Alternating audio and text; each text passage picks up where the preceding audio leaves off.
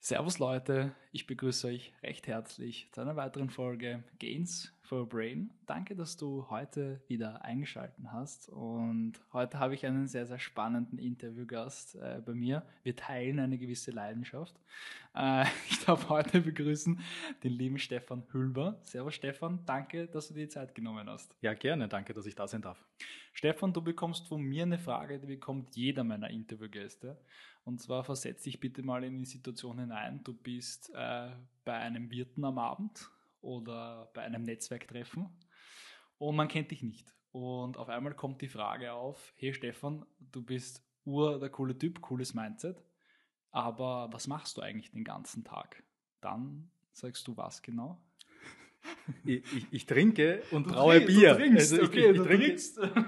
ja, was? Was, was mache ich den ganzen Tag? Ich, ich, ich denke den ganzen Tag drüber nach, wie ich, wie ich meine, mein nächstes Bier brauen kann. Was, okay. Wer noch nicht mein Bier kennt, wem ich das noch anbieten kann. Und äh, denke darüber nach, warum alle eigentlich immer nur das, sag mal, Einheitsbier trinken aus dem Supermarkt, wenn es mhm. so viel mehr gibt. Okay, okay. Jetzt würde mich gleich interessieren, war das schon so im Kindergarten, dass du irgendwie eine gewisse Leidenschaft zum Hopfen entwickelt hast und dass du da irgendwie, keine Ahnung, in der Sandkiste, während die anderen in der Sandkiste gespielt haben, du irgendwie äh, Bier gebraut hast oder so in die Richtung? Oder, oder wie, wie, wie hat sich da diese Leidenschaft manifestiert? Ist das erst dann so im, im Fortgealter, in der Pubertät gekommen? Wie, wie war das? Oder also familiär irgendein Background? Äh, genau das Gegenteil. Mein Vater hat eine seltene Bauchspeicheldrüsenkrankheit. Der darf kein, kein Alkohol trinken und kein, okay. kein Fett und kein Zucker und, okay. und gar nichts. Okay. Äh, dementsprechend hatten wir nie Alkohol zu Hause. Zu Hause, ja. Und, ja. und haben das auch nie getrunken. Wir haben viel, viel, viel Cola Light getrunken und wie der Zero gekommen ist, Cola Zero. Mhm. Ähm, haben wir heute auch da, natürlich, selbstverständlich. Auch da, Nicht abgesprochen, aber. aber ich, mittlerweile trinke ich hauptsächlich Wasser und Bier, ehrlicherweise. Ja.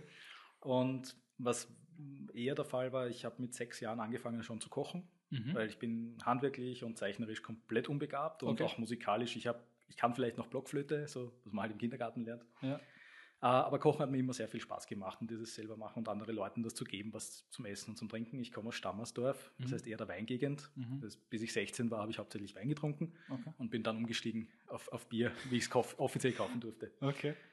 Und das selber machen, dann, dann entwickelt man sich dahin. Dann habe ich angefangen, Chili-Soßen zu machen, das ist auch schon Fermentation. Und dann habe ich mir gesagt, gut, ich probiere einfach mal ein Bier und das hat gut funktioniert und ja, jetzt habe ich meine eigene Brauerei gegründet. Mhm. Also, mega spannend. Jetzt, jetzt, jetzt mich halt interessieren, ähm, wenn man seinem Projekt nachgeht, wenn man so seine Leidenschaft gefunden hat äh, und wenn man das dann verwirklicht und umsetzt, dann äh, ähm, ist ja auch meistens das Umfeld nicht weit entfernt, äh, was einen bestärkt oder einen davon abhält.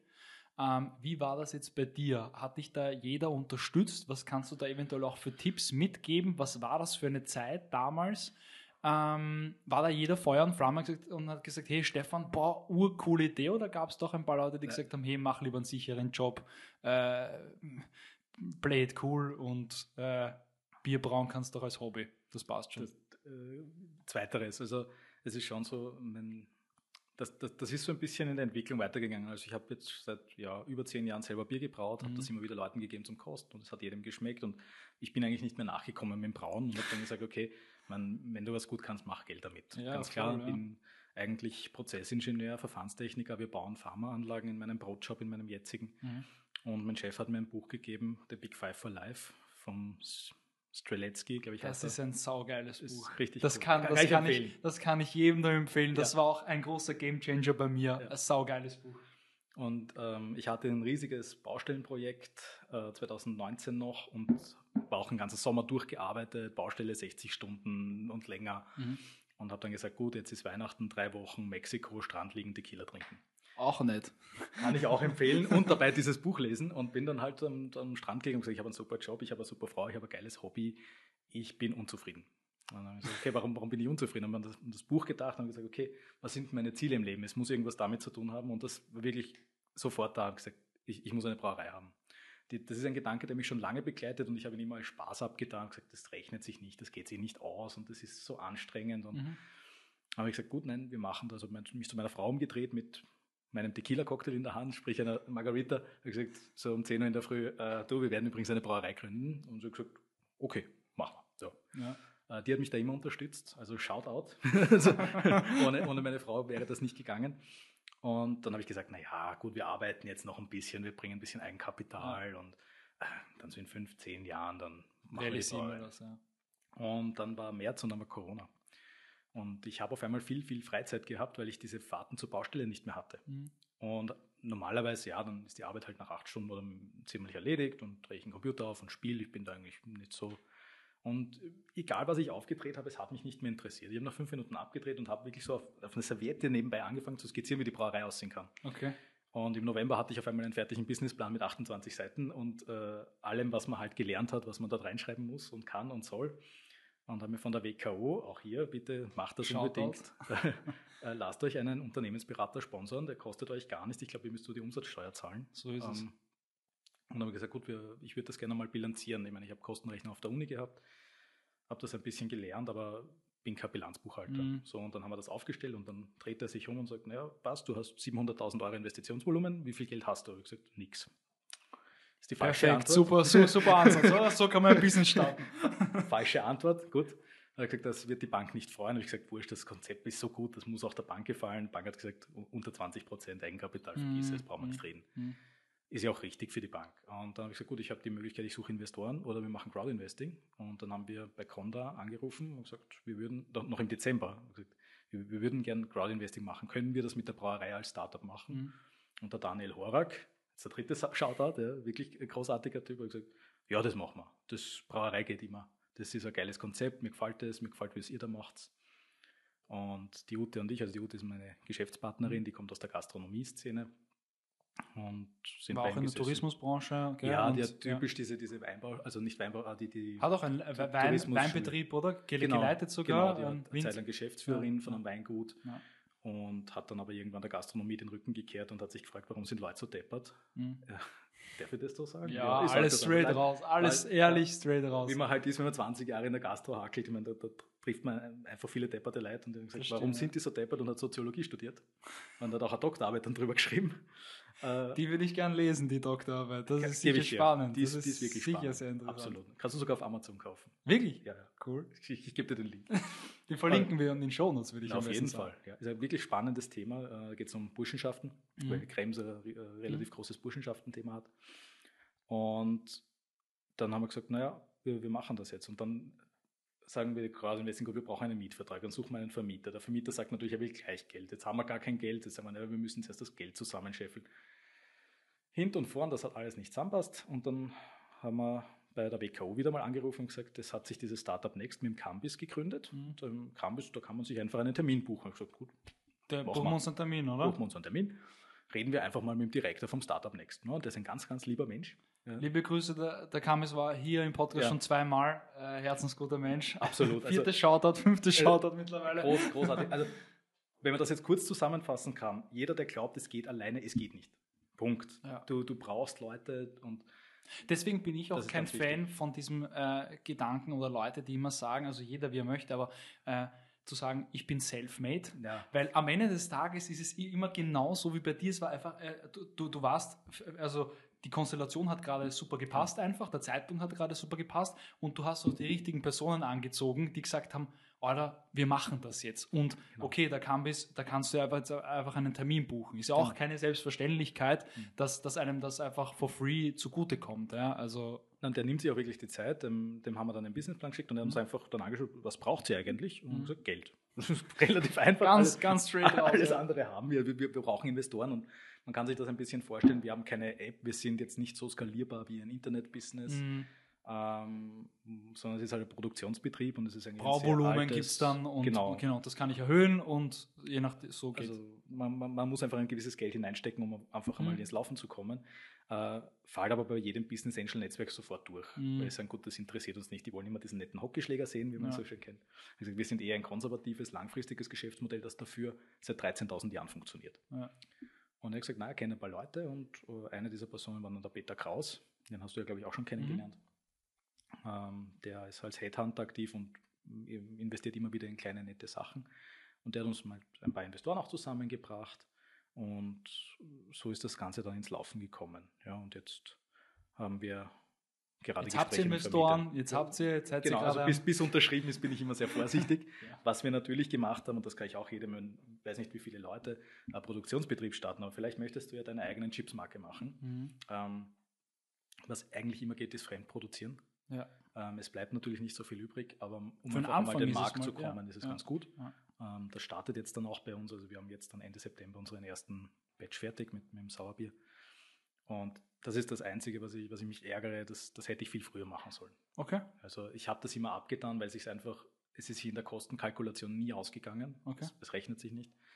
Ähm, was wir jetzt aber machen, ist, dass ich sage, okay, solange wir fremd produzieren, bleibe ich bei, bei meiner Firma dabei angestellt. Das ist auch mit der abgesprochen. Und damit geht sich's aus. Ja, damit können wir einfach mal den Markt auch antesten und sagen, es, ist, es wird sich verkaufen ähm, über die gängigen Online-Supermärkte, sei das jetzt Magda, Gurkel, Alphys, Joker, glaube ich, ist jetzt ganz Mhm. neu.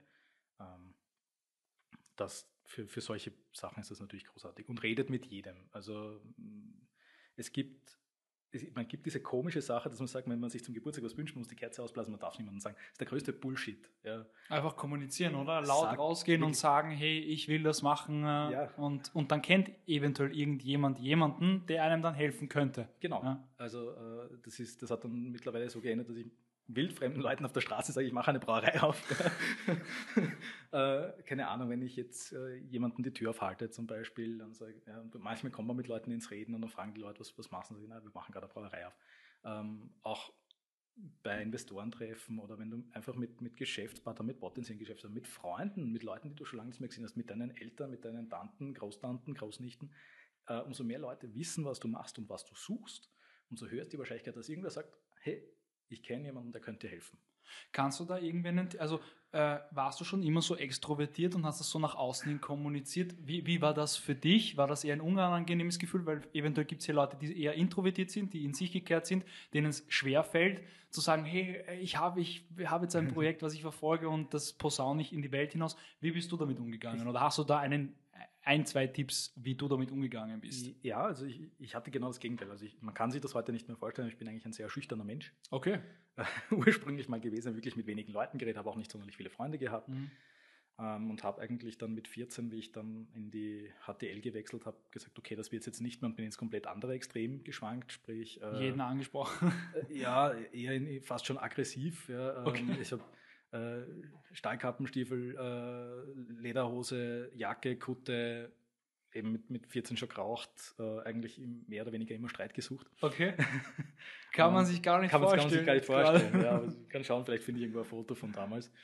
Und ähm, war eigentlich sehr, sehr unglücklich und sehr aggressiv. Und das habe ich dann lustigerweise auf der Chemie HTL in der Rosensteingasse. Und wir hatten ein Fach Kommunikation und Präsentation, das wichtigste Fach in der ganzen Schule, ähm, wo ich das erste Mal in meinem Leben gelernt habe, dass es mich aggressiv macht, dass Leute mich nicht verstehen. So. Okay. Und dann habe ich so ein bisschen die Kommunikationstheorie einmal hineingeschnuppert. Wie kommuniziert man? Und nur weil Mhm. ich etwas sage, heißt das nicht, dass der andere das auch versteht, was ich Richtig. sage. Das ist was ganz Wichtiges. Und wie das dann Klick gemacht hat, war in der dritten, also ich hatte sieben, sieben Frühwarnungen, ähm, ich habe mir dann zur Peer-Mediation angemeldet, äh, dieses Streitschlichterprogramm von Schülern für Schüler. Und eigentlich wollten die mich gar nicht nehmen. Die haben gesagt, was, Was ich willst du? Ja, Ja. ja, also, ich meine, du, du stehst immer vor der Tür rauchen, ja, und ähm, in Wahrheit äh, bist du eigentlich nur auffällig und bist kurz vor davor, die- von der Schule verwiesen zu werden. Ähm, es hat sich dann, dann herausgestellt, dass ich aber den Vorteil habe, ich habe diese Leute verstanden, die halt Streit anfangen. Mhm. Und ich habe mit denen sehr gut umgehen können und habe dann die Coaching-Ausbildung auch dazu gemacht. Und ich gebe einen großen Teil darauf, dass ich halt heute einfach so über das alles auch reden kann. Ja. Mhm. Ich meine, ich habe schon immer gerne schockiert, das mache Mhm. ich bis heute. Aber auch als Introvertierter, man hat dann gute Freunde, mit denen man redet. Also es gibt ja wirklich sehr, sehr wenig Leute, die ganz alleine sind. Ja. Ähm, Und wenn doch, dann redet mit eurem Psychotherapeuten und sagt dem, was ihr machen wollt. Es ist einfach sehr wahrscheinlich, dass euch jemand helfen kann. Wenn ihr niemandem sagt, was ihr wollt, dann kann euch niemand helfen. Ja. Ja, und so wie du richtig gesagt hast, Selfmade ist spürt's halt nicht. Ja. Donald Trump immer, ich habe alles alleine aufgebaut. Ja, ich meine, mit einer Million vom Vater ist das recht einfach. Ja.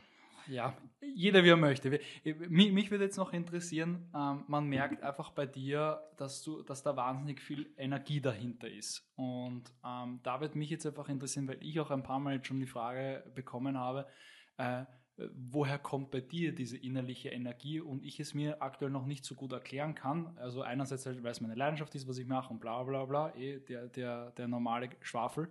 Aber warum stehst du jeden Tag in der Früh auf? Warum verfolgst du Projekte? Warum, warum, warum, warum lässt du dich von Rückschlägen nicht unterkriegen und warum gibst du nicht auf? Woher kommt das? Gab es da irgendwie so ein prägendes Erlebnis in, in, in deiner ähm, in deiner Kindheit oder in, deiner, in mhm. irgendeinem bestimmten Lebensabschnitt? Woher kommt das?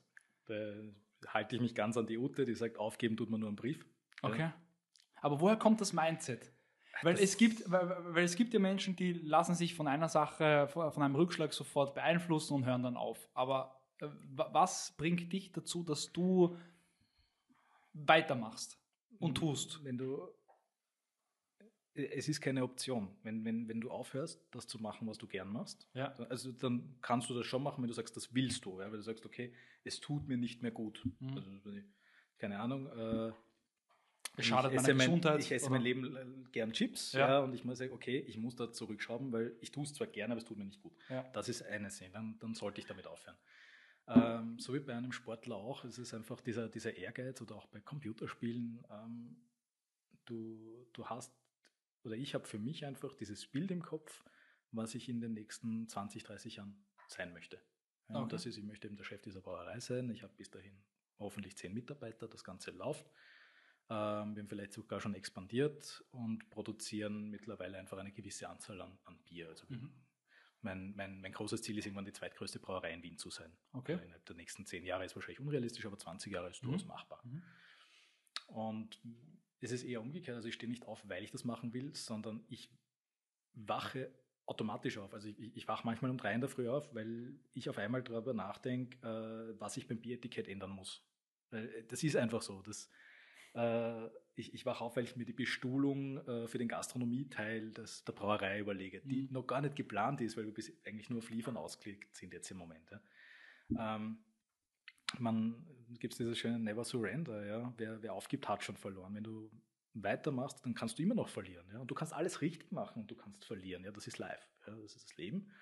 Ähm, nur wenn ich das so sehe, dann, dann könnte ich den ganzen Tag auch nur auf der Couch sitzen. Ja? Man, manche Leute sind damit auch glücklich oder mhm. sie, sie, glauben, sie sind glücklich. Ja? Sind, was, ist, was ist dein Ziel im Leben? Ja? Ähm, was ganz wichtig ist, macht das auf gar keinen Fall an, äh, an Geld fest. Also wer ein, wer ein Unternehmen gründet, weil er, weil er damit Geld verdienen will, hat, hat schon verloren. Zu 100 Prozent, ja. Also wie gesagt, Geld ist wichtig. Mit Geld, mit Investitionen hast du es äh, geschafft, mit deiner Geschäftspartnerin da jetzt die Brauerei aufzubauen, euer Stamm, äh, euer Kapital zu bekommen. Aber wenn du nur Geld getrieben bist, dann glaube ich, zerstört dich das und ich glaube, ja. das ist der falsche Wert. Also das ist meine persönliche Meinung. Jeder kann ja. sich da sein eigenes Urteil bilden.